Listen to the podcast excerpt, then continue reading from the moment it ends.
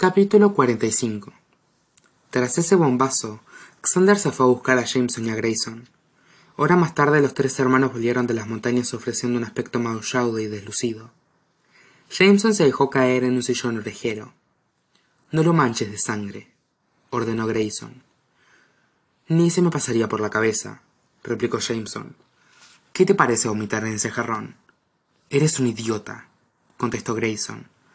Todos sois unos idiotas, corregí yo. Todos se volvieron para mirarme.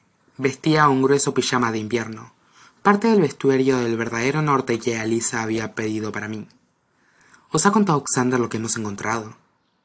Lo que yo he encontrado, heredera. Me corrigió Jameson a su vez, y luego sonrió. Sé lo de la foto. La hoja que podemos dar por hecho que se trata de algún tipo de mensaje, escrito en tinta invisible probablemente. Grayson me estudió un momento, y luego se volvió hacia Xander. ¿Qué más habéis encontrado? Para que conste, dijo Xander con gran elocuencia, mientras se acercaba cojeando a la chimenea para sentarse.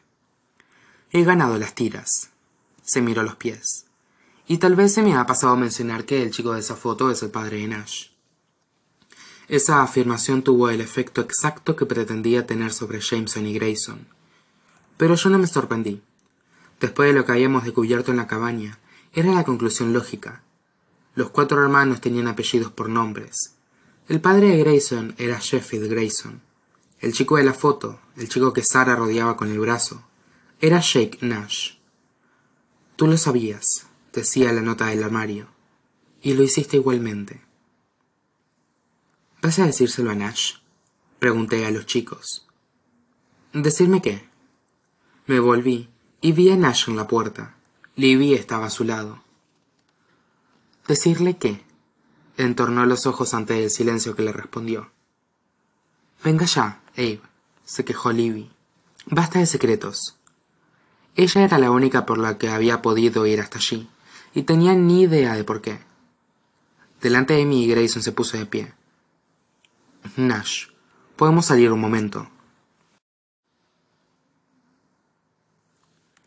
A solas con Libby, solo tuve un segundo o dos para tomar la decisión sobre qué iba a contarle. Viendo ese anodino pelo castaño, sabiendo todo lo que había dejado atrás por mí, fue una decisión sorprendentemente fácil de tomar. Se lo conté todo. Le hablé de Harry y de quién era en realidad, lo que había encontrado en el ala de Toby, mi partida de nacimiento y las organizaciones benéficas que aparecían en el testamento, y por qué había querido ir al verdadero norte. Sé que son muchas cosas, le dije. Libby parpadeó cuatro o cinco veces. Esperé que me dijera algo, lo que fuera. ¿Qué le están contando Grayson y Jameson a Nash allá afuera? preguntó por fin. Ahora ya no había razón alguna para callar, así que respondí la pregunta. Entonces, el padre de Nash empezó a decir. Probablemente Jack Nash, confirmé. ¿Y tu padre? Libby me miró y tragó saliva. Mi padre es Toby Hawthorne, acabé para mis adentros. Tiene sentido, afirmé en voz baja. Incapaz de mirarla directamente a los ojos, dejé que mi mirada se perdiera hasta el inmenso ventanal que teníamos al lado. Toby es quien firmó mi partida de nacimiento, y la primera vez que nos vimos fue tras la muerte de mamá. Creo que quería ver cómo estaba. Creo que quería que nos conociéramos. Hice una pausa. Y creo que Toby Hawthorne lo sabía todo. Y por eso te dejo el dinero. Libby sabía leer entre líneas tan bien como yo. Si tu padre no es Ricky, dijo despacio, entonces tú y yo no somos realmente... Si vas a decir que no somos hermanas, Pienso placarte aquí y ahora mismo. Estaba más que preparada para hacerlo, además, pero Libby pareció no querer tentarme. ¿Has intentado encontrarlo? me preguntó. A Toby. Bajé la mirada. Antes incluso de saber quién era, los compañeros de Lisa no pudieron encontrar ni rastro de él. Libby se rió por la nariz, audiblemente. O eso dice Alice Ortega. ¿Sabe ella quién es? Levanté la mirada. No. ¿Y cómo de prioritario crees que fue para tu abogada encontrar un pobre sin techo anónimo con que jugabas al ajedrez? Libby puso las manos en las jarras. ¿Has intentado encontrarlo tú? Olvídate de los acertijos. Olvídate de las pistas. ¿Has buscado por ti la misma, por ti misma al hombre? Cuando lo formuló de esa manera me sentí algo ridícula. Inmersa en el juego de Toby Hawthorne, todo lo que yo había hecho encajaba a la perfección. Ahora bien, desde una perspectiva externa, estábamos encarando todo eso del modo más enmarañado posible. Ya has visto lo difícil que fue convencer a Oren y Elisa para que me dejaran venir aquí. Le dije.